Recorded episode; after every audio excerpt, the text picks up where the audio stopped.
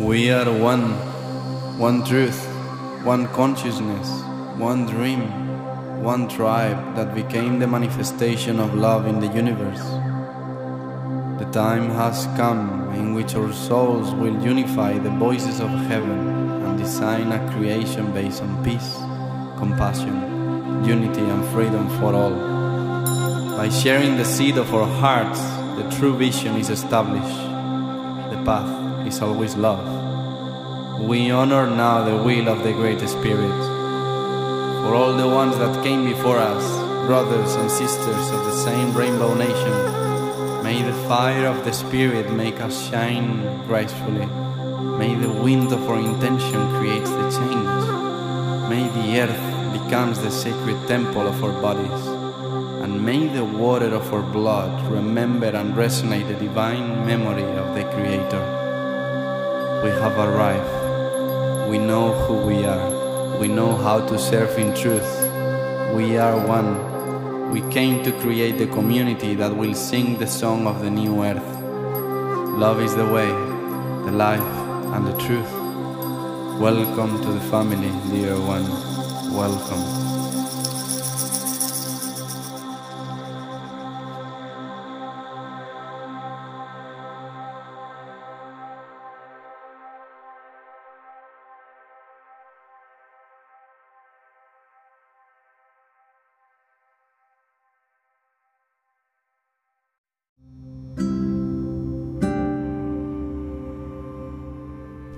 You all for choosing this podcast.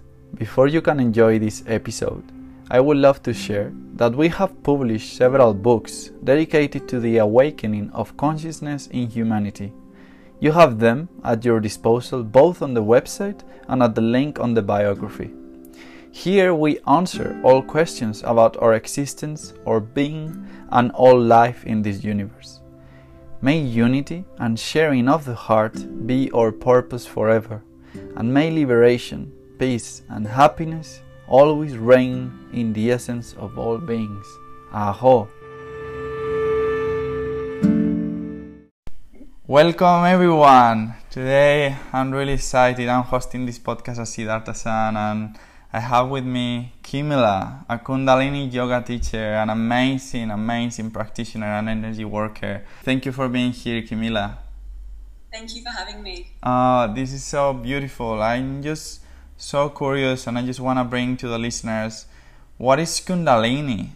What's your description of Kundalini? Kundalini is the divine creative force, and the Kundalini is the uncoiling of that creative force. And you will say that um, you have been influenced by Kundalini for many years, or there was a transformative moment in your life when everything started? Wow. As a child, I was practicing yoga, and as a teenager, I was also practicing yoga, and I it was revealed to me that the yoga teacher path was um, the significant path to take of service. So I started that process, and at age 21, I was deep in the process of training with the classical lineages of yoga, and it was amazing to be 100% devoted to the trainings. And within the first week of meeting my classmates, there was one classmate, and she was radiating, and she was in her 50s and to me, she represented the divine mother energy, and she had the white light activated. And I was drawn to her out of all of the classmates, and everyone was a yogi in my mm-hmm. class, and they were like top level yogic, yogic people. And she was just gorgeous. So we became close, and she instantly said, I need to take you to sadhana. And sadhana is the Kundalini yoga practice early in the morning. And so she took me to the secret sadhana practice of the teachers of the time in Sydney. And at the time in Sydney, Kundalini yoga was underground. It was secret. There was like very few people were teaching it and practicing it. Maybe a small group of women in Newtown in a in like a warehouse. And she picked me up and I lived in Tamarama at the time. And we drove there and we entered this warehouse. And mantras were playing and it was dark. It was it was 5 a.m. And so I, res- I received the teachings of the Sikh tradition because those mantras come from Sikhism. And we started with the Japji, and that's the Song of the Soul. And these are just teachings that are not widely practiced in terms of if you're a Kundalini yoga teacher, you will receive these teachings. But just as a general practitioner, you don't really get to touch this. So I was taken into the depth. And after two and a half hours of the chanting, the kriyas, the meditations, I was just, I was exploded. Like my heart was absolutely exploded. And other yogas had never taken me anywhere near this feeling. Wow. And at 21, I was just all for the magic, and I really felt like, wow, this is the only yoga I would bother teaching people. And I loved the other yogas, but because I was, yeah, I was just open to being of service, I was like, well, of course, this is the one. This is the one that activated me instantaneously. Yeah. And that's kind of the gift of Kundalini Yoga is it's the fast activation. And I feel like the times are upon us now where we don't really want to waste the time. We just want the fast um, energy awakening. There's there's no need to delay it. Um, yes. We're here to open to that activation. So yeah, my Kundalini was just fully awakened. And then I just devoted myself to those practices, even though I continued with the other styles and I completed all of those trainings, which were so long and deep and profound in those days. Mm-hmm. Now it seems to have changed and they're just crash courses where people become a yoga a certified teacher without doing much. So still completed all of that, but on the side, I practiced Kundalini as my mm. personal practice at home. And that's how you can really enter those states of the Kundalini awakening is when you do your own personal practice with these teachings.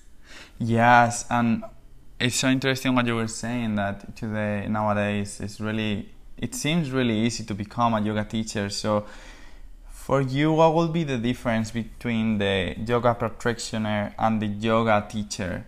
What do you need to have to be a yoga teacher? Oh, I feel everyone has the innate teaching. We're all teachers. So, in terms of activating a person to be of service as a teacher, it just depends on the soul. Like, you know, some people will try really hard and they will spend tens of thousands of dollars and travel to all of the gurus and all of their cliches will be, all of the badges will be part of their energy, but they don't have a powerful transmission. So um, I, I, I only found like a handful of amazing teachers, and I devoted myself to going and learning from them. And I would just, yeah, I was just traveling in those early days to those teachers and getting those experiences at a cellular level. And then I would just bring them back to my community. Mm. And eventually, yeah, I, I don't really, I don't access the teachers anymore. Mm. It's been a long time. It's probably six years since I've really been, or maybe longer, been um, after the teachings per yeah. se. And have you felt always guided to finding these teachers, these masters, this journey? Have you been always so guided? Yes, absolutely. Yes, I've been I used to feel like I was funded by like the cosmos because somehow I would receive exactly the amount of money to take me to the next avatar. And I would be meeting these God realized beings yeah. and and having those experiences in the most radical places all over the world. Um, and yeah just it was all automatically happening. I didn't really try. Yeah, so wow. I would just follow my heart and receive and then bring it back to the community and put it into my creations. So it was never lost. It was always the high, the bigger picture was always, I need to share this. I was going to always create videos. Even from a teenager, I was, I went to Sydney University and I studied at their film school. And I mm. remember being in the classroom full of like film geeks and I was just completely exploded. And they, I would be on projects with them, and they were so passionate. And I, I was just there so that I could figure out how to create yoga videos. But we didn't even have videos on our the video camera on our phones at those stage. We were back in the dark ages, and yeah, I just just had that vision. So yeah, I was on a mission to then get all of the activations and master teachings because I didn't really want to teach anything that wasn't for um, mastery, and then create those videos. Yeah, so no. And it seems that um, everything that happened in our life is just so meaningful for the future. Like maybe you are studying how to record videos and you are not even into yoga really or whatever. Like, and it at, at that moment it, make, it maybe didn't make sense, but now like seeing it with the background, seeing it with the big picture is like, oh, I knew now why I was studying that, why I was into that path, you know, like through all the phases that you have been facing, like, did you have a moment um, in your journey that you were like, okay, this is my why, this is why I'm doing what I do? Because of everything that you're doing now, like with uh, the free Kundalini school that you have created, the 10 day transformation, the detox, the book, like what is the energy that is driving you to do all of this? What is the why? What is the vision? You know? Yeah, I, as a child, I had direct revelation of why I was here, and my mother would confirm that to me. And I always was attracted to the sisterhood of light and the embodiment of that divine feminine energy. And I I wanted to embody that. And the things with the film school um, were that I knew that I needed to embody that and create and work with technology. So basically, just convert that into a form, anchor that in a form to transmit that in this modern time. But it's really just that simple um, message of activating the light. Mm. That was the message that you received and your mother confirmed? there were all sorts of different stories from my mother.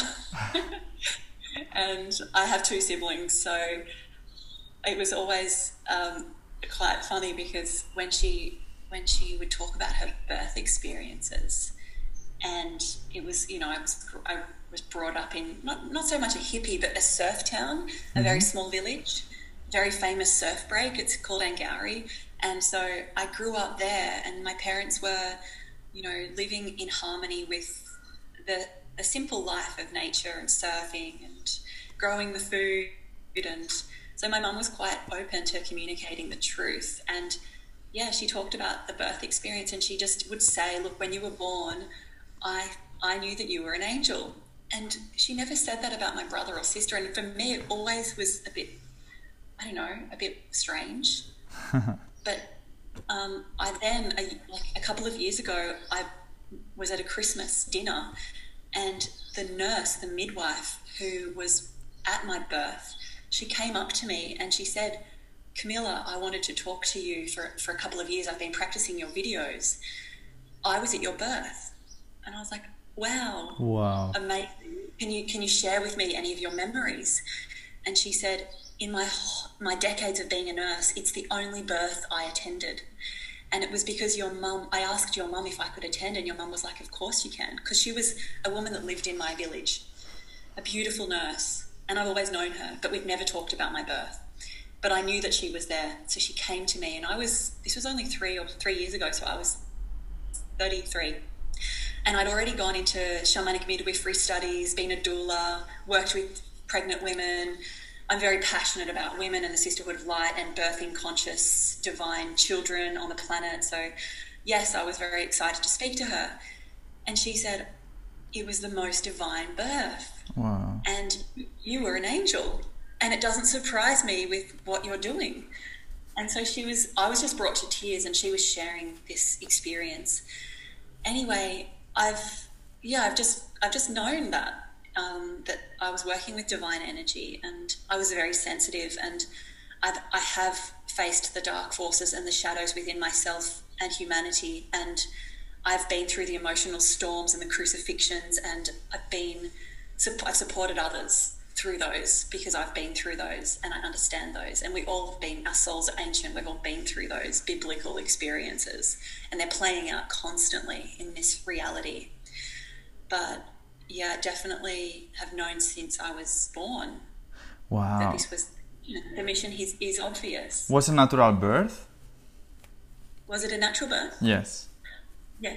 Yes. Ah, that's beautiful because um, through my journey in Australia, I have made like a few families that have been just having natural births and, and just been learning, as you say, like the work of a doula because we don't, at, at least uh, by myself, I don't know if in Spain we have doulas, like because it's a really, really amazing opportunity for the woman who is pregnant to have someone that is just holding the space and creating the sacred space for um, the woman to conceive. And it's just something that I think will be really interesting to, to talk about in a sense of how much trauma, and how much suffering we bring into our lives just because sometimes we, we just conceive in hospitals and uh, a friend of mine told me like would you make love in a in a in the bed of a hospital and I will be like oh no that would be like so strange and with all that lights and he was like it will be the same about conceiving, you know? Like conceiving should be in a sacred space, uh, surrounded by your loved ones, without all that tension and pressure and oh the baby's coming, come on, come on. Like, uh, do you think that thanks to this natural birth, you have held less generational trauma or less uh, moments of pain in your life, or you have been experiencing like past lives? generational trauma in a sense? So I've yeah I've definitely explored this topic at an extreme level, and mm. I am very passionate about this topic. And I've re-experienced the moment of my cord being cut as the highest level of violation. And um, I've studied the teachings of Robin Lim. She's a very famous midwife based in Bali, in Ubud, and she has a birthing centre, Bumi Sehat, and she will be the woman that flies midwives to earthquakes and places where there has been a natural disaster and women still need to give birth, but yeah. everyone's um, requiring the support during the birth process. Um, I personally feel that the awakened state has no judgment, so it doesn't matter if you're born in a hospital or you're born yeah. most divine temple with 20 enlightened doulas. um, obviously, it is supportive to go through these imprints in the highest most conscious, loving, supportive space, but unfortunately that's not available. And so, with my doula experience, um, when I experienced being a doula for the birth of a divine child at home with just a midwife and the the parents, that was incredible. And I it was an opportunity for me to bring in divine intervention because the midwife is under a lot of pressure, and the regulation in that industry is so severe and so disempowering for them that they, at the sight of any risk, they will suggest we need to go to hospital. And that was what happened. That was suggested. And so I, I basically um, took control and held the space before the midwife took the pregnant birthing mother away to the hospital so as a doula, I felt that that was yeah was really important because that did break that lineage of mm. a hmm. soul being born because of fear.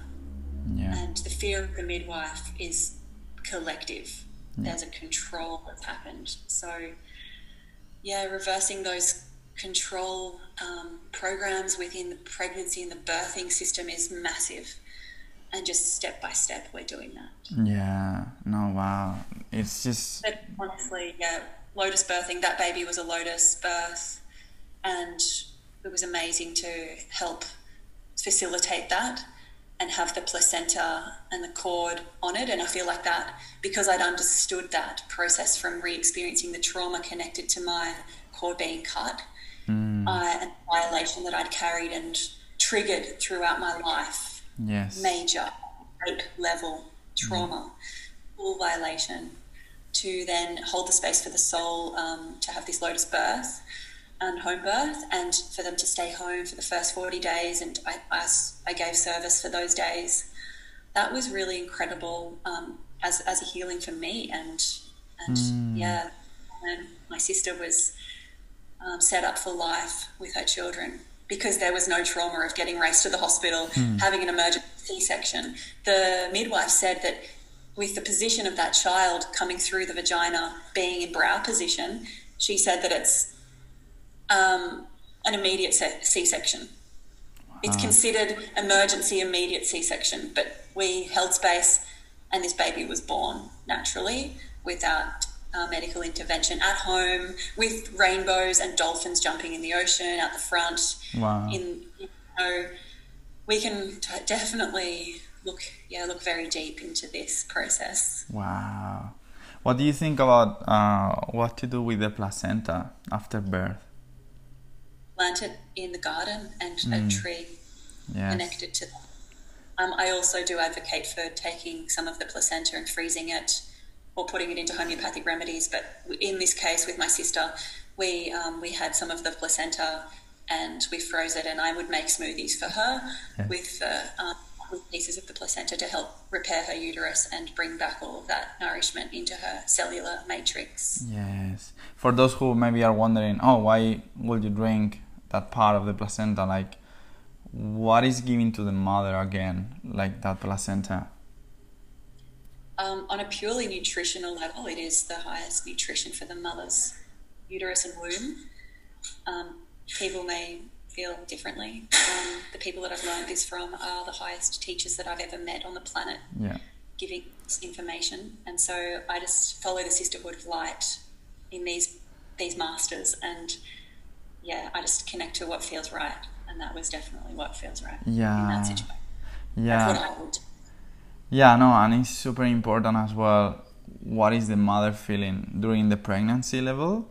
Because the emotions, the feelings, the the situation that is she living on her life during the pregnancy, we bring it into our lives as well. It's interesting that you were saying that your mother told you that you were an angel because my mom, um, I remember being studying shamanic birth as well, and and I, it was just this exercise on the on the course that it was about ask your mom how was she feeling in the moment of conceiving, in the moment of pregnancy, and in the moment of even making love before having you. And I was like, oh, that makes so much sense because what she was just experiencing, she was experiencing with me, and what she was experiencing, I was gonna be bringing into this life. And I just remember asking her, and she told me, "Oh, with you, since I just starting to get pregnant, I just have felt always that you were um, an angel and a son of God as well. And I. I was remembering the whole time just holding you as the Virgin Marie because she's Catholic.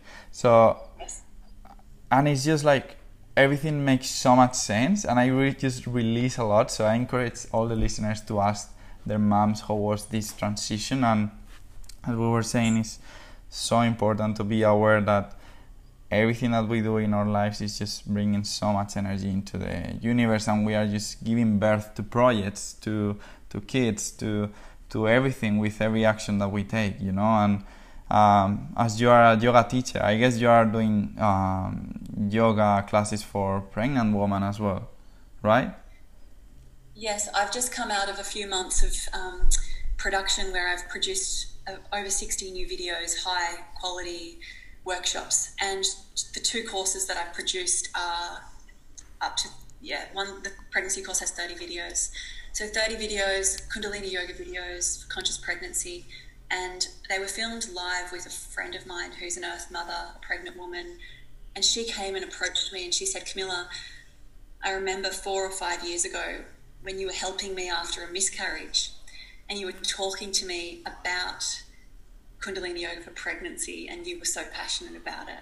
And she's like, I'm, I'm at the, I'm in my third trimester. Let's make those videos. Wow. And so she came to my studio once a week, and we made the videos, and it was really beautiful. I was rebirthing a part of myself that I felt like it had been years since I'd really delved into the the extraordinary euphoria of the pregnant state. So being in the pregnant state with her and transmitting these teachings. So yeah, 30 videos are in that course. It's a six week um, pregnancy course called Womb of Creation.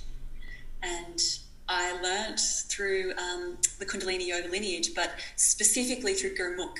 And Gurmukh is the, she carries the Sisterhood of Light frequency, the Divine Feminine frequency in Kundalini Yoga. She's the crown, the she is the woman that is the divine feminine in this lineage. There are a couple of others that very have a high frequency, but she definitely is the key. And so she was given the, the directions to hold that space. And when I was 22, I wow. went yeah. to New York and I landed in New York and, and I did her, t- her training. And so I was working with that manual and remembering being reborn in New York with this teacher, and she is with us still. Um, she's you know she's definitely in her seventies, maybe eighties, but yeah, she's a profound woman. And then the other course um, is actually rebirthing, and so it's the Kundalini yoga teachings, the kriyas that are the highest kriyas I've ever ever experienced around clearing, releasing, reversing the traumas from conception through the womb, through this, the childhood. Wow. Very specific Kriyas for those times. And yeah, when you go through 31 of those, wow. Wow. it, it's like nothing else I've ever done. And for me, so be, just, for uh, me, being yeah, in presence of a pregnant woman is just perceiving the goddess.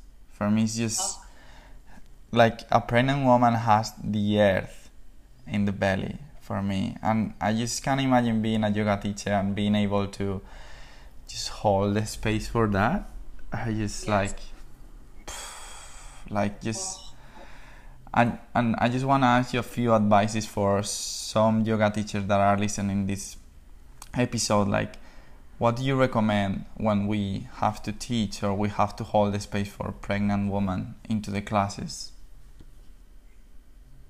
I recommend.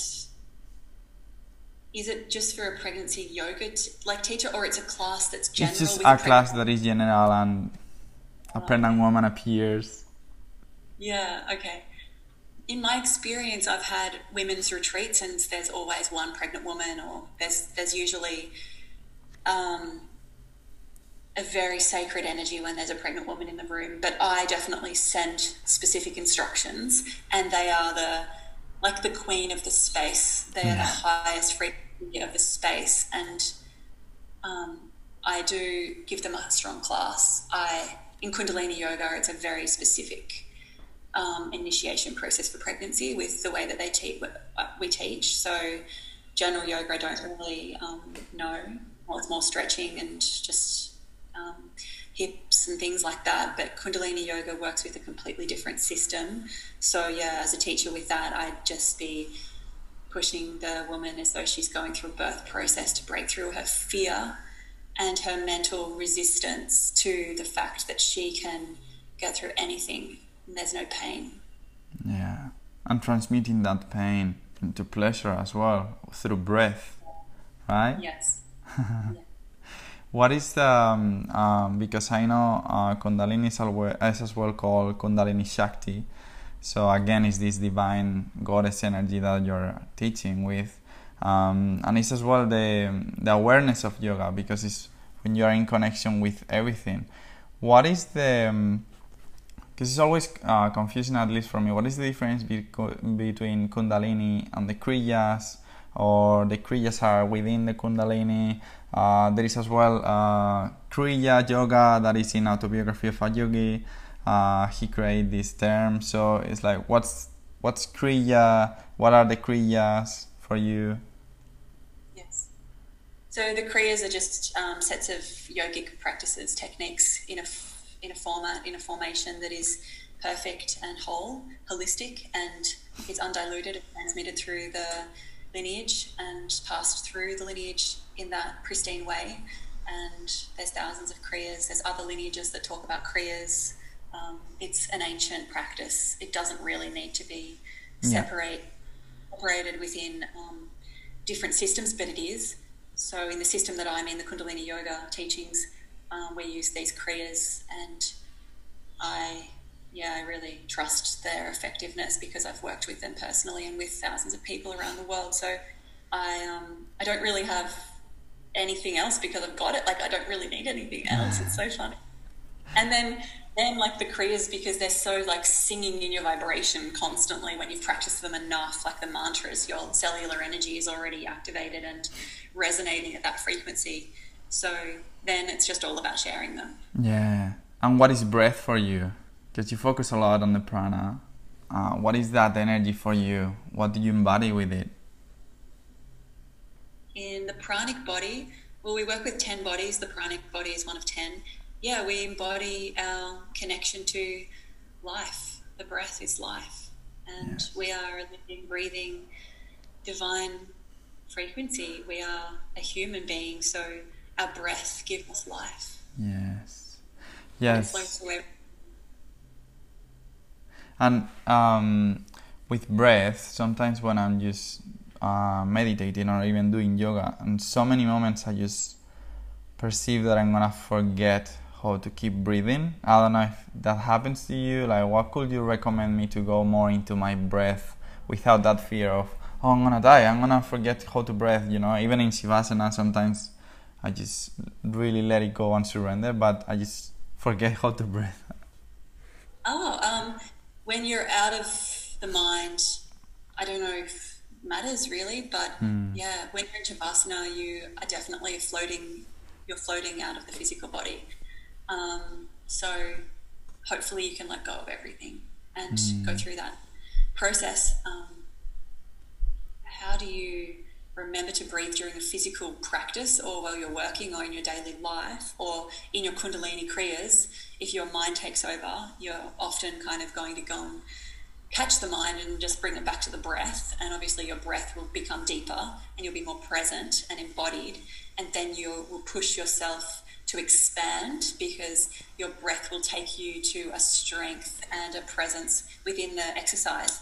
And then you can add mantra. Always bring the mantra mm. through because that's just an enhancement. When you're vibrating a mantra, your highest keys are active. So the breath is a key, the mantra is key, the movement is a key. All bodies, all minds, all activations are occurring in that practice you don't really want to go and escape. So, yeah, you're bringing into this practice the most present energies through using those tools. Yes. And what do you think Kundalini can bring into our lives for someone who is starting to decide which, which kind of yoga is for him or for her? Uh, um, well, you kind of receive Kundalini yoga at the perfect time. And it will eventually come if you're a yogi. And if you resist it, that's okay. It will drive you crazy. That's okay. Um, it's definitely a very, very intense experience for many people. And you shed and shred literally through layers. So if that's something that people are not ready for, then they will be repelled by it. Um, but I recommend that, yeah, any yoga practitioner or anyone, there's no like, there's no pre um, learning required, so you can dive straight into any of the Kundalini yoga teachings, and it's not um, it's not an issue to any teacher to start teaching it. If you're already a yoga teacher, I believe that you can use a Kriya in your class um, and infuse your yoga teachings with these Kriyas. Mm. But doing it in a safe way is important, and these are activating at a subatomic level. So when we're working with the force of Kundalini Shakti, um, we really want the teacher to embody and know what they're doing. And let's face it, a lot of teachers don't even know what they're doing. So, yeah, at the right time, the person is going to practice it and then they're going to feel drawn to sharing it and not like with a big ego mask of teaching it. It's like it's just sharing it. The teaching yeah. side of it can become the spiritual ego trip, but we're just sharing these ancient things and yeah, uplifting and inspiring people to really walk a path mm. of service. Yeah. What is the most transformative experience that you have experienced through Kundalini? There's just way too many. I can't even. It would just be too boring for me to start talking about that. Oh, ah. God, it's just too many. Um, but lately, I'd have to say it's just yeah, I've been so immersed with the pregnancy course and delivering the rebirthing course, and I kept saying that the rebirthing course is the most profound um, Kundalini gift on the planet. Wow. Um, do you feel that Kundalini have helped you through these shadows and dark parts of your soul that you were telling me that you had to go through um, a few years ago? Yes, yes. Kundalini. Uh, it's. I mean, since I, I was in my twenties, like early twenties, and then throughout my journey.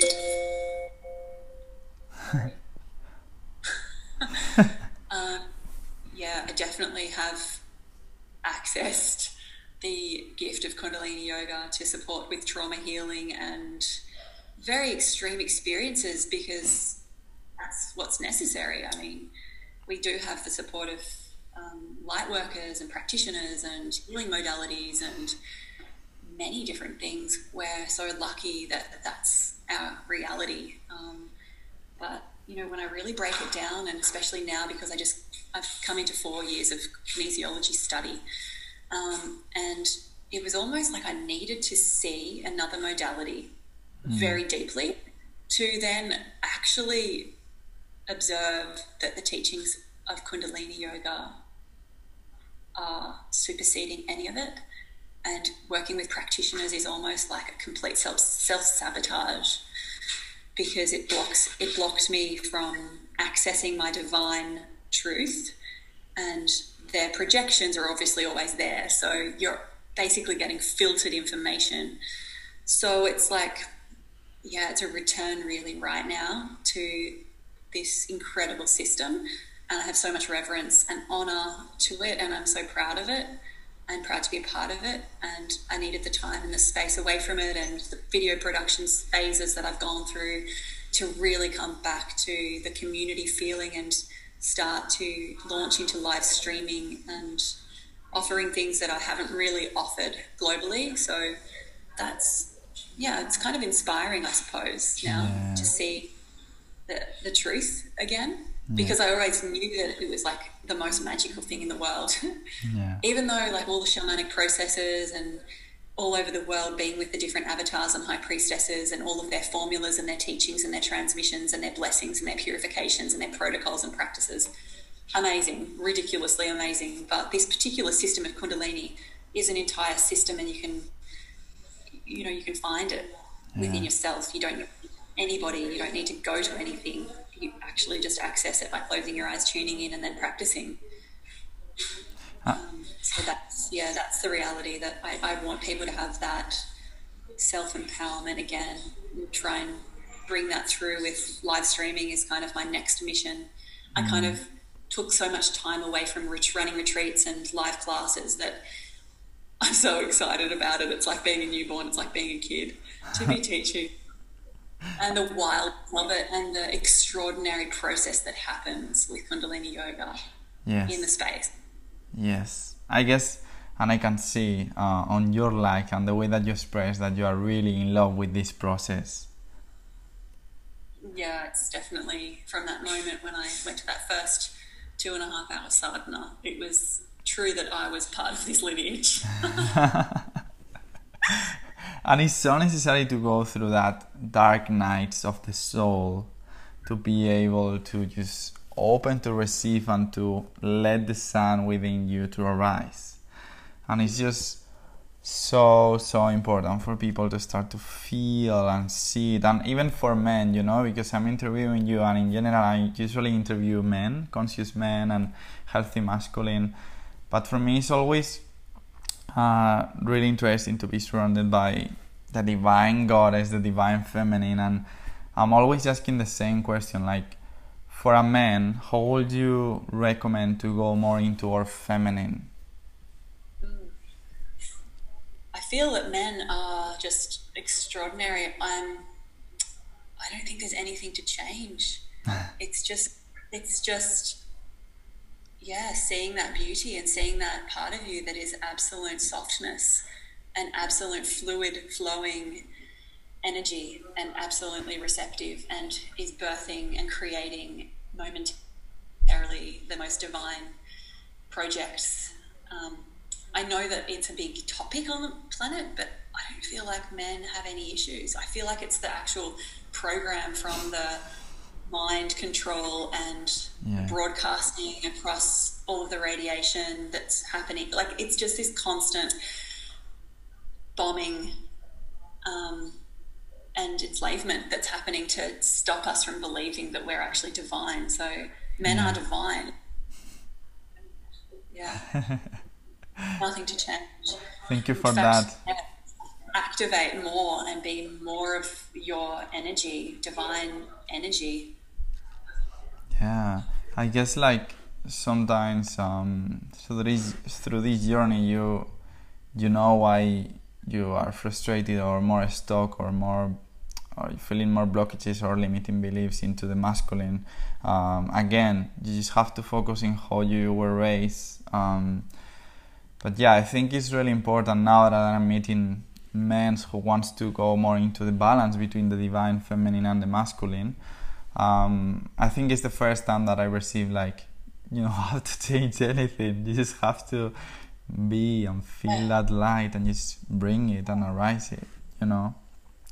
It's so confusing, all of these marketing funnels and all of these yeah. big things that are thrown in everyone's faces to change and, you know, get, that like put on another ego trip around the feminine energy. It's like just be you. But um, in Kundalini yoga, the men and the women definitely have their own um, practices, and we honor the men. Mm. And that's kind of a, a, bit of a secret, but I'm actually doing that course next. I can't wait. It's so exciting. It's like I've had this I've had the manual for maybe 15 years and I, have given it away and then had to buy it again because men that become my students and friends, I'm just like, take this. This is all you need. Just oh, do wow. this. Um, because, yeah, there are separate things that um, you can really work with and honor that process of being a man and being that extraordinary son. Mm-hmm. Wow your inner feminine, your inner woman is always going to be there. And yes, if you want to draw that out or draw on that energy, just go within and activate it. Wow. I love it. And how is for you, like, who's helping you to do all of this? All these videos, all this awareness that you're putting into all the online? At the moment, I've just, like, after a long time, a long struggle, I feel like I've got a supportive team, a very small team supporting this, and it's just aligned right, like beautifully right now. Um, but in the past, yeah, there's been support, but it's yeah, I've had lots of trials and errors and mistakes and not mistakes, nothing's a mistake, just learning processes. Um, and the problem with me is that I don't have an attachment to money, so I just give everything for free. yeah, I was exactly going to ask you that. It's great because I feel like there's just stuff just manifests. But um, yeah, i am building this new new platform that will be um, supporting a, a rebrand that I'm going through, and I'm I'm so excited actually because the people that I've worked with are really creative geniuses, and it's allowed me to share my essence, my true essence, and they're trying to work and embody that within the brand. Whereas in the past, I've just kind of gone with not yeah just gone with whatever was available because yeah. I yeah I didn't realize that I could go um, and collect experts. So at the moment, I'm just like really inspired by people that are kind of holding that expert energy and that mastery in what they do. Um, so with my YouTube channel, I'm rebranding that, and I'm working with an expert there. And I've had that channel out for I don't know since maybe 2016, and so it's just been this organic little like project that I've given my videos to as they'd been created and never really um, put any strategy into it or had the funding to promote it or market it. It's just an organic process. But yeah, I really love watching that grow now and I'm inspired to um, cultivate that community and give more um, amazing Kundalini activations there through the live classes because I'm kind of craving the present moment action, and the present moment action I do embody that in the videos, um, and obviously there's some from Bhutan and some from Kauai and some from Australia, and you know it is a journey. Each video is a very um, specific journey and embodiment mm. of my truth at that time, and they are alive. And I get that constant feedback from old videos that people are still feeling major transformations and activations from them, and so it's just like I just laugh at, wow, they're alive. You know, it doesn't matter how old they are or how I was at the time because all I was was being neutral. I was just a neutral channel and I was just sharing the Kriya with zero attachment to the outcome. Yes. Um, and it, so. the work that you're doing is beautiful, and I really honor your sister because I can see the difference between uh, speaking with you now and watching your program and the videos. Like you embody a complete different energy. Uh, like in the beginning, like the first time I started to do Kundalini with your videos, I was like, oh wow, she's so powerful and intimidating in the same time. Um, I guess it was just the energy that you were just channeling, you know, like just the energy that you embody when you're teaching the class is just completely different of what I'm seeing now. You know, like now it's like, oh wow, she's she's like um, in in the same energy, like she's not uh, like that the whole time. So I guess it's that realization that even people that we admire or that we get inspired by is like, oh no, they are just like they are just like me. They are just embodying and channeling different energies in what they do when and they are at service. And I really honor true. you for that. Um, yeah.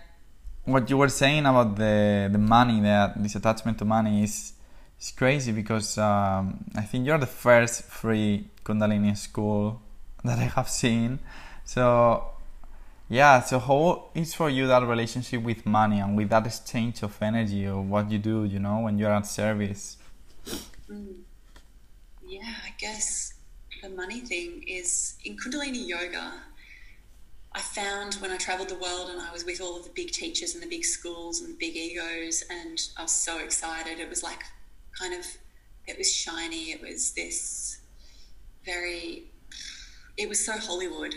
So that wasn't me. It wasn't my truth, but I loved it because I was from this small, tiny town, and I was from Australia, and we were very behind in our Kundalini. Like I even remember being in Sydney and Byron back in the day teaching, and I'd have to go and teach in surf clubs or churches because all of the yoga studios would just be like, no, we don't offer Kundalini yoga. You're not allowed to teach here.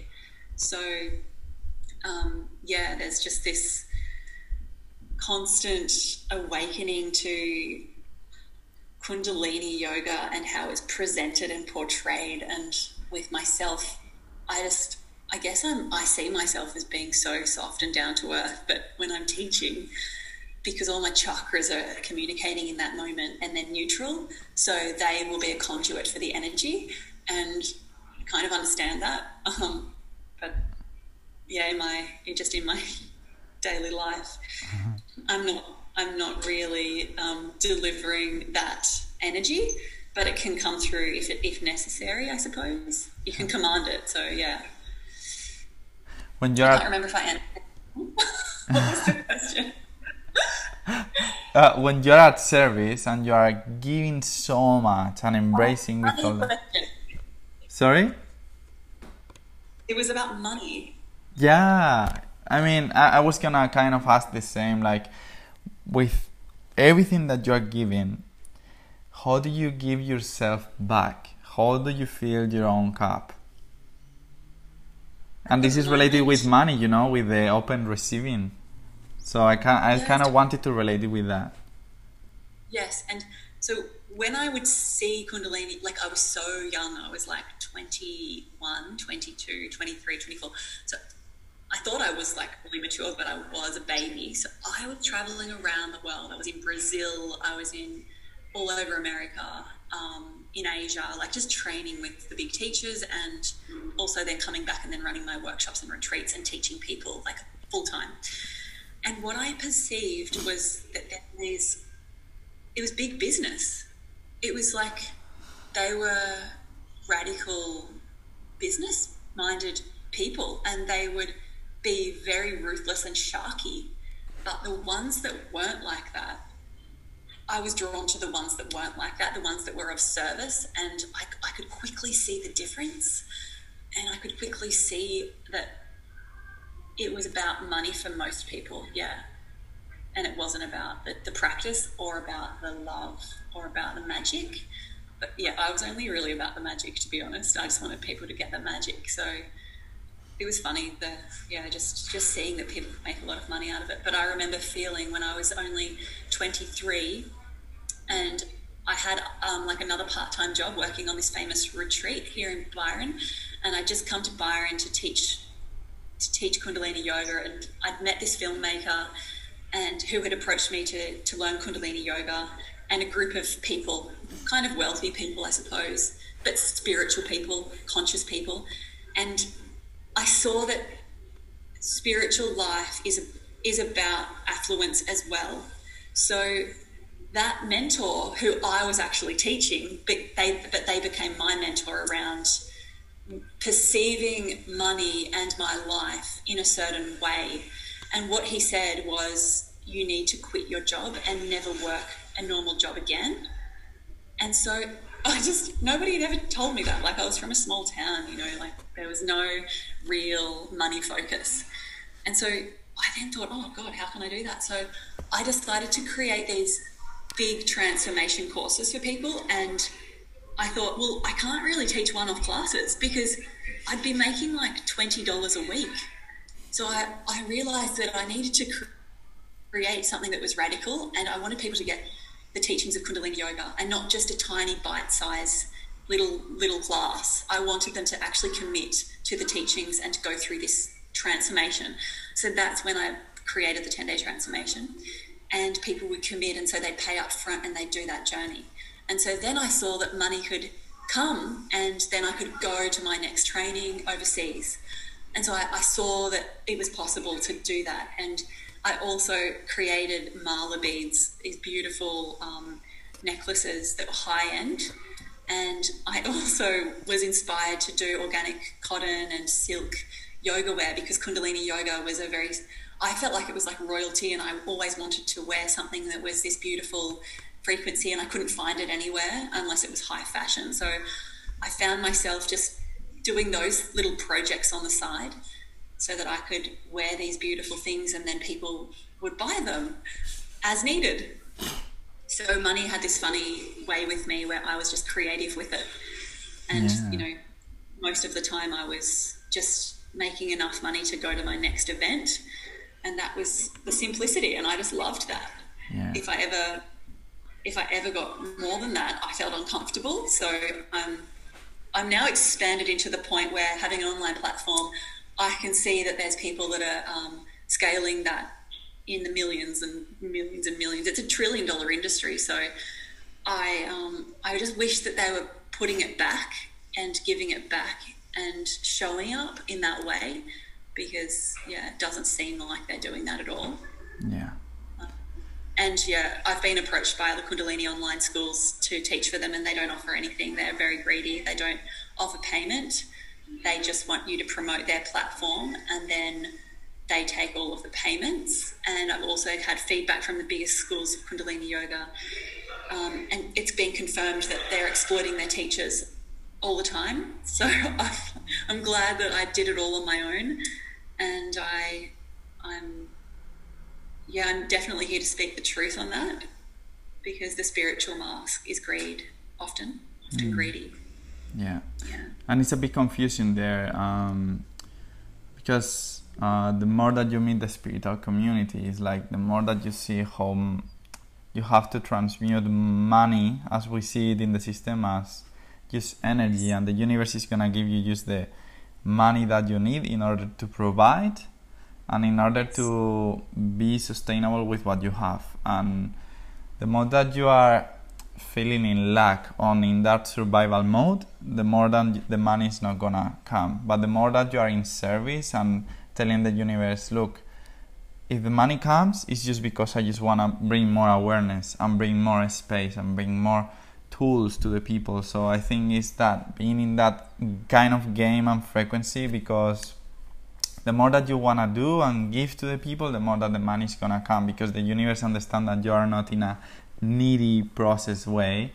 Um, and I think it's beautiful what you're saying because the more like I think you have to put price to be honest because when you put a price people learn to commit and to invest themselves into what they do and I think it's really important that because when you give service for free in this system people always feel that they owe you something and usually they don't commit because they, they didn't invest or if they commit they are gonna feel always that they owe you something because what you are giving is so divine and so channel that money is that kind of energy exchange that you can have um, and i'm learning from that as well. Learning to change my language as well it's not about spending money it's investing you know? You invest in organic food to have the best nourishing uh, for your body but you're always investing and you always have what you need. You are living in abundance, and in that frequency is when everything is coming. So, yeah, I really yes. honor you that for your journey. Yes, yes, it's an exciting yeah concept at the moment because it I've is. never really focused on it, and I see a lot of the Kundalini um, teachers really focus on the abundance teachings, and it's it's amazing because we have got this library of teachings for making money, and Kundalini yoga is famous for that. It's it's magic the way that people can activate prosperity and money and wealth. And in my entire career and and devotional time of Kundalini yoga, it has never been my focus. Like, mm. imagine if it was, but I just I've had other focuses. But yeah. I, I feel like one day I'll do that course and and share those videos and that will be so fun. Yeah. You got what you needed in the end, you know, and I'm seeing that yeah. your your videos quality could be in Gaia. I don't know if you know Gaia the platform. Oh, Gaia, yeah. Yeah, yeah, it could be perfectly there. So, yeah, maybe there are some connection with Gaia. I don't know. I have this feeling. Well, yeah, there's a potential for me to merge with other platforms and have collaborations and all these amazing strategies from that yeah. business mind.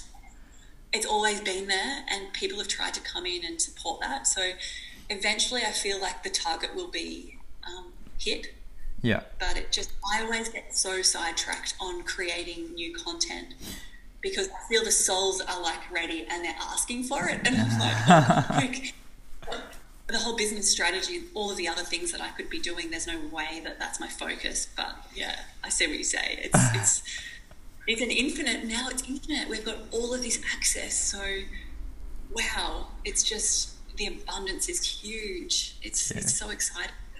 Uh, really. Uh, how has been that transition for you to now? So you have been in the online, but now you're opening a new studio in Byron Bay. So how is that transition?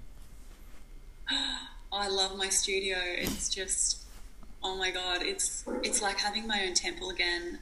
That's a physical workspace, and people can come into it, and as soon as they walk in, they feel the frequency and oh, it makes me so happy that they can come and have this home, this vortex as an activation and a healing and an inspiration for mm. them to then go out into the world and activate their own creative genius space or concept or relationship, whatever they need. So, um, yeah, I'm using the space at the moment with a small team who are working with me on the rebrand and the new website and all of my new courses. And so we're in the back end um, doing all of that preparation. It's so different to the old days when you just create a flyer, a poster, and that's the launch, and that's it. You just got it happening. I wish it was so easy. I wish it was that easy. Um, but yeah, at the moment, I'm just doing private. Um, my private clients who are calling in from around the world, usually with chronic issues or illnesses um, I really don't want to be, you know, working with people that don't have something that's serious because I feel like they need to just do their own practice and just do the courses and you know keep up, yeah. not put band-aids on and you know call out for a crutch. It's really um, when people are rock bottom that I want to support their resurrection and their deep healing work because I've been through that and it's really important to have a midwife and have a team of support and people that can you know, work holistically with those deep issues. Anyway, so the space, yeah, it's great. Um, I've got my Venus gong. Yeah, I saw it. just a very simple, basic piece to the space. I wanted to anchor the divine feminine here, so I've got some sacred geometry. I love it. Light formations that are the specific holograms of the divine feminine, and then obviously the Venus gong is divine feminine, divine love. Wow. And yeah, the space is just simple and um, like it's all about minimalism. Obviously, I just I'm just creating in here. When I have the group sessions, um, the Byron class, the Byron studio sessions, I feel like this space is going to be I don't know something like a party, a ceremonial party space because I feel like Kundalini yoga is more than yoga. It's a ceremony, it's a self initiation, it is a divine Christ consciousness process. Um, so, yeah, that's kind of where the studio is going. But at the moment, we're just doing all of the tricky things. There's lots of small pieces in the puzzle to just, yeah, get all of that ready. But once the structure's in place, I mean, the, the expansion then happens, I suppose the foundation is being set. So I want you now to come back to your 21 years old. What would you tell her with everything you know now? Because the probably the challenges that you're facing now Yes. for you could be like uh, I can just manage this, but for her, in perspective, this could be like, oh my God, you're gonna have your own studio. Like, look what have you done in online. Like, what would you tell her with everything you know now? Wow. Um, gosh, she was pretty wild. She was on Kundalini yoga. She she was pretty activated. I would just tell her to stay stay stay onto it, stay on track. She didn't need much. she was like seriously doing like a lot of Kundalini yoga. She was very activated and very clear with her truth and her path and her destiny and yeah, she was wow, she was traveling the world and it was pretty spectacular experience. It was like a fairy tale. So Yeah. just yeah, keep believing in the magic and just that's it. Sometimes we need to come back to that, like bring our future self or our highest self in this case. You are the highest self of that 21 years old. Sometimes we need to come back and give that support or that hug, like everything is gonna be fine. You just trust. It's gonna be amazing. I cannot tell you what's gonna happen, but it's gonna be amazing. But you need to. Yeah. Sometimes we need to do that exercise to even close that cycle and yeah i just wanted to do it with you to see what you say because i know so many yoga teachers are on your 21 years old side you know they are like i have these amazing ideas. I, I want to bring the yoga philosophy. I'm just starting with the online platform and, I, and one day i want to own my own studio. It's just like what would you tell them you know? Because it's like which advices do you think you can bring or tools to these young yoga teachers who wants to start this journey? Oh wow, there's a lot of young yoga teachers that uh, are definitely following the trend to become a yoga teacher and see the their future as a teacher. I would just say only follow the path if it's your like actual soul purpose. If not, I'd say go and study something else. how do you know if it's your sole purpose That's big. How does anyone know? Do they have direct revelation or not? How many people do have the direct revelation of their soul purpose? I'd love the statistics on that. Probably very few. Um, so maybe yeah, you'd go through a, a very deep process and talk to your higher self, and over a period of time, uncover and unravel all of the um, sabotage programs around following your life purpose and all of the issues and all of the belief systems and clearing all of those imprints from childhood and your parents and the society and doing all of those things. So, yeah, properly setting the foundation so that the soul purpose is revealed. And through yoga, like depending on what style of yoga, I guess that can help. But I think that going into getting a yoga training and a quick badge and becoming a yoga teacher and then wanting to create an online business and a studio at age 21, um, unless it's your soul's mission, it's going to be pretty hard.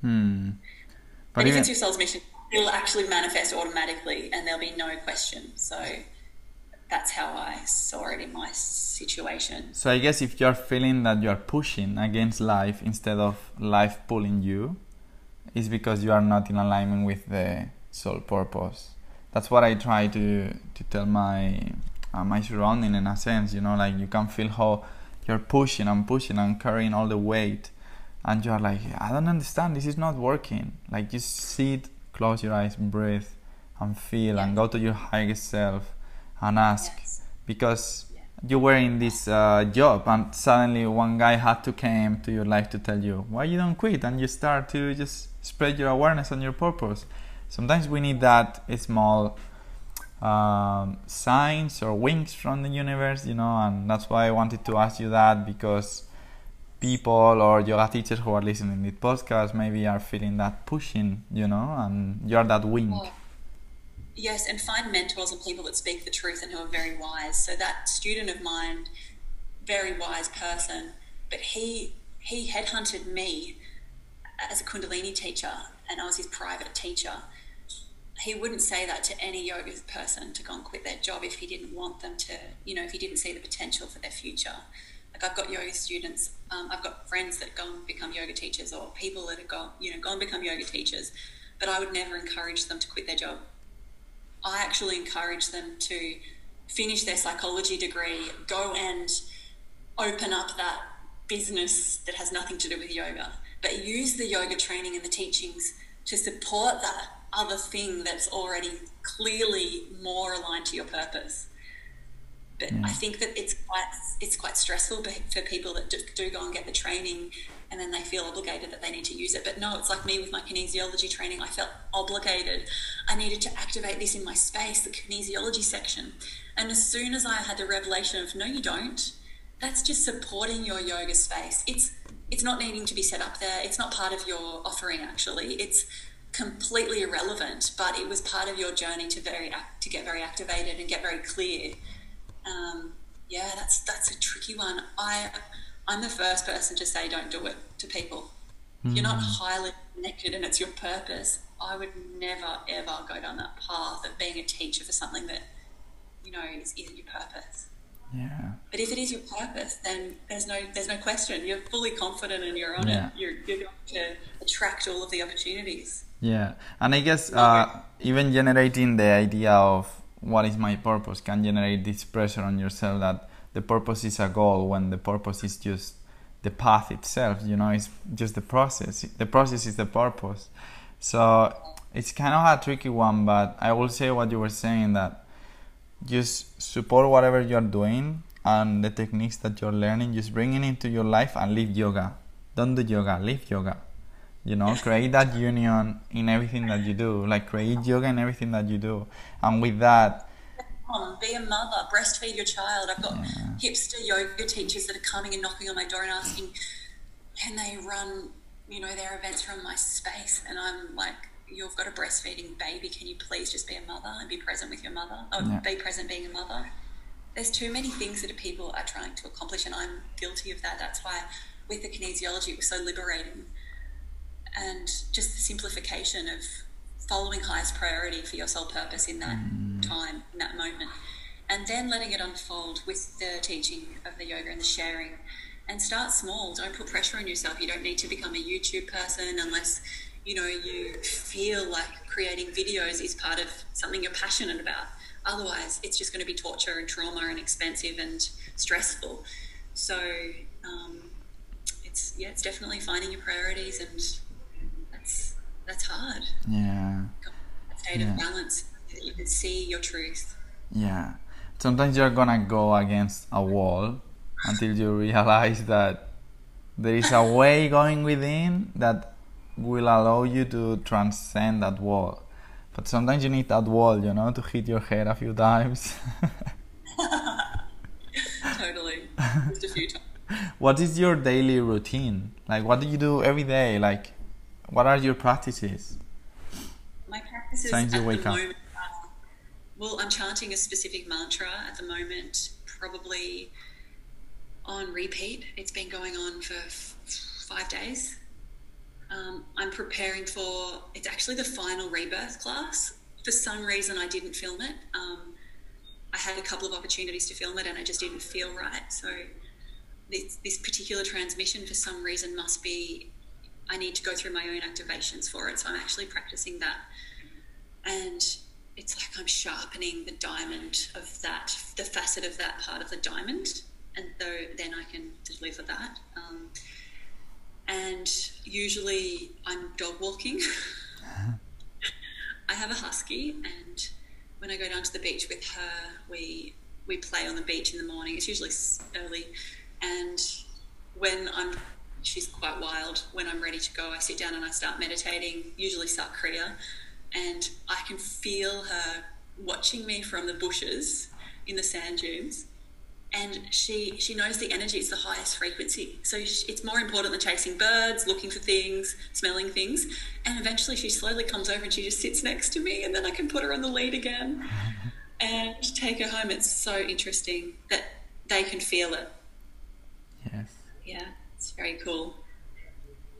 And yeah, I come to the studio at the moment because I'm working on severe deadlines, which is something that I'm not really accustomed to since probably school, where you'd be preparing an assignment to hand into the teacher, and it was like, oh god. so at the moment, I've got all of these like they I feel they feel like assignments, and yeah, a lot of yeah. pieces yeah. of writing. Yeah, because I was curious. Um, probably you have a lot of movement going on on your life so it was more like how did you find that presence that present? Yes.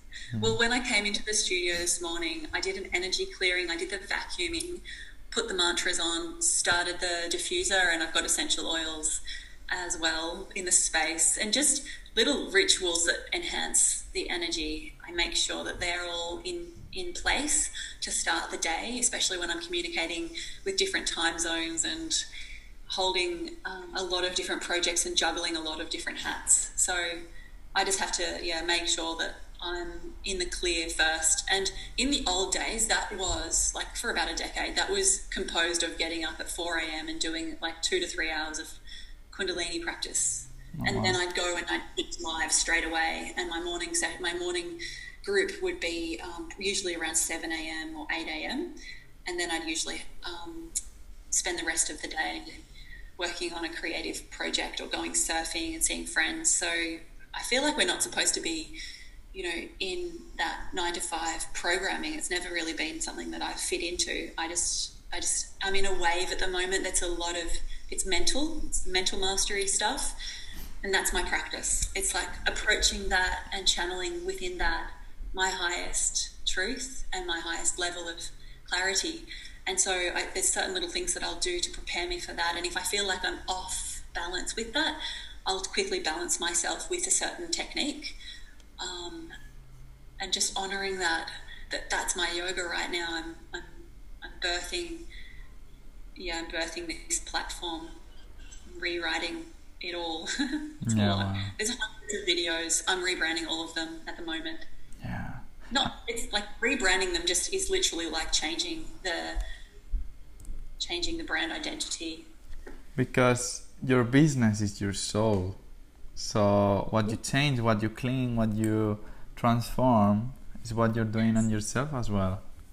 Yes it's all direct it's all a hologram so everything's connected in that reflection. Yeah wow it? yeah. Such a rebirth it is wow. And do you usually because I know you're a Reiki master, right? Do you usually use Reiki on your classes as well?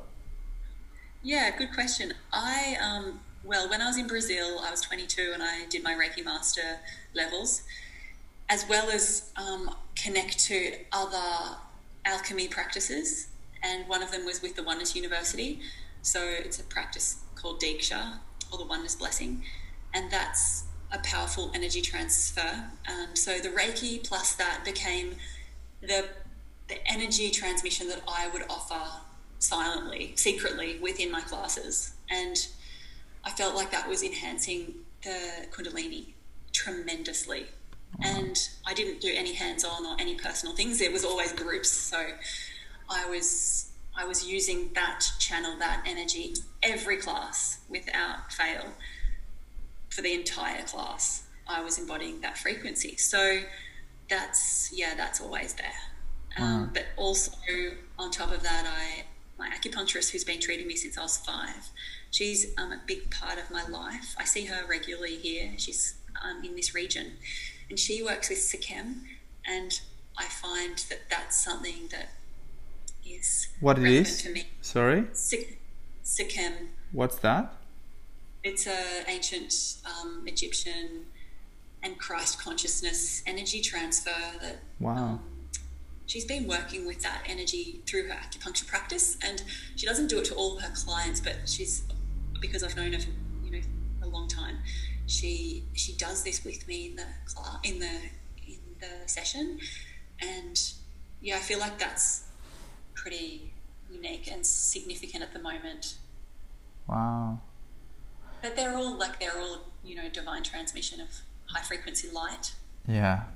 There are so many different methods, practices, and ancient wisdom that Yeah. it's like just sometimes it's like oh my god like just interviewing people is like every each one of them uh, because i'm interviewing like really interesting people and each one of them have a different practice or have a different method or different mentors and it's like wow like that's why i'm doing this because i'm just like craving for learning. I'm so curious and i just wanna oh, take Oh, take take take and give you know? Like in a sense i just give you the questions that i ask myself in a sense. So yeah wow. What's the ocean for you? Because you're a surfer as well. Yes, yes.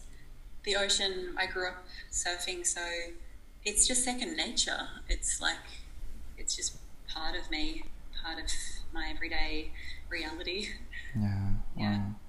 Over this summer, I've actually been called into the divine waters in the hinterland and found extraordinary um, vortexes of energy and pristine waterholes up, yeah, up through Wilson's Creek and further up, as well as past Mullumbimby up Main Arm.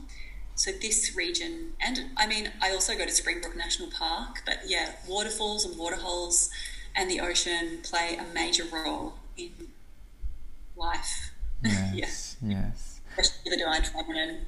yes and i guess they just clear everything and make you release. And for ending this podcast i would love for you to tell yourself what do you need to know now in order to keep going what you're doing in your daily life i would love to receive that message for yourself to end in the podcast Oh, so um, you are the light. That's it. You are the light. You are the life. You are the divine. You are the message. You are the messenger. Mm, beautiful. Thank you very much. How people can find you? I'm on my um, YouTube. I'm Kimilla, just K I M I L L A. And my website is Kimilla, K I M I L L A dot com. So all of my videos, my free videos, are available for everyone all over the world. Abundance of Kundalini yoga and meditations for transformation. It's very, very powerful for people at the moment to prepare for the times ahead to activate the nervous system and you know really get strong get resilient and opening up the heart obviously. Well we, we also have yoga love which is a simple book. I've created full of all the kundalini practices that are for the heart chakra and it's beautiful. That's amazing um, resource. Plus my online courses and there's three new courses that are going to be released with my new website. Very excited to share those. And yes, I can't wait to create the man's course. and all of the Kundalini Kriyas that are specific for men. Oh, it's going to be fun. Beautiful. And yeah, my Instagram as well. So that's just the um, Kimilla, K I M I L L A. And there is last one place. Your studio. What is that? and also, yes, I have my studio, which is here in Byron. It's in the industrial estate, which is the hub of creative genius energy here. It's just, it's so exciting what's happening in the industrial estate. Yeah. I just love it. I love coming here every day. Yeah, so it's just a, a sacred space of grace and light. Mm, thank you very much, beautiful sister, for your time. And Thank thank you for your time and creating this opportunity. So beautiful. Thank you. Sat Nam. Have a beautiful day. Thanks for coming early to have this conversation. Oh, no worries. Beautiful. Thank you.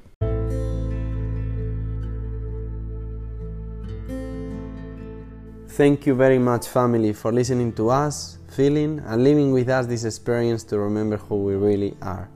If you want to support us to bring more content, examples, and incredible people to this podcast, you can contribute by sharing with your family or community the episode, meditation, or guidance that inspires you the most.